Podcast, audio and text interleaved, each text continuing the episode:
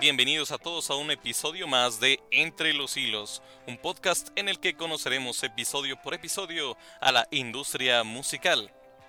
Desde hace dos años he estudiado el curso de Industria Musical de SAE Institute en Madrid, España.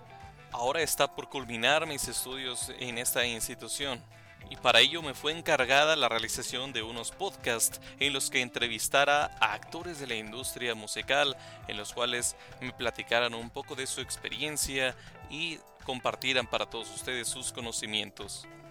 Lo que escucharán a continuación es un recopilatorio de todas estas entrevistas que ya se realizaron y están siendo procesadas para que se suban a las plataformas de streaming eh, se van a subir lunes, miércoles y viernes durante cuatro semanas. Em, creo que es un proyecto bastante, bastante bueno, bastante informativo. Espero que les agrade tanto como a mí. Muchas gracias. Em, el área de marketing se conforma por, varias áreas, subáreas y, y personas.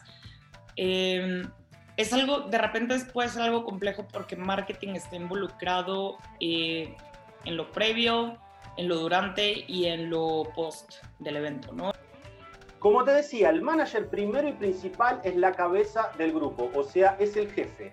Es el portavoz, aparte también, si llegado el caso, si no tiene una prensa, pero también el portavoz en forma interna es el que va a ordenar el grupo de trabajo, es el que va a direccionar el grupo del trabajo, pero al mismo tiempo es el que va a contener al grupo. Es el que siempre tiene que estar un paso adelante. Las aptitudes me parece que en gran medida tiene que ser una persona muy abierta, muy...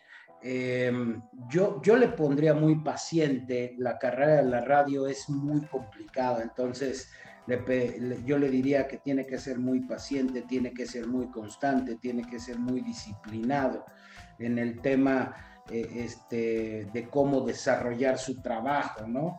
Sí, pues Booker es la persona encargada de cerrar los conciertos de los artistas o, de las bandas. Es decir, que prácticamente es vender, digamos, el show de cada artista pues a programadores de salas o ya sea a festivales, a promotores externos se trata de cerrar pues eh, la fecha, el lugar de, cada concierto. Los bookers pueden cerrar tanto conciertos puntuales como diseñar giras completas, o ya sea también cerrar un festival, por ejemplo.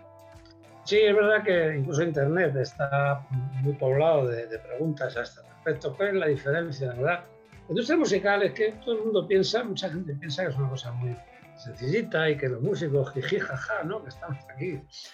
Esto es tremendamente complicado, ¿no? Y, y es tan, tan, tan, intenso y tan complejo como cualquier otro, cualquier otro sector de la de actividad ¿no? económica de un país.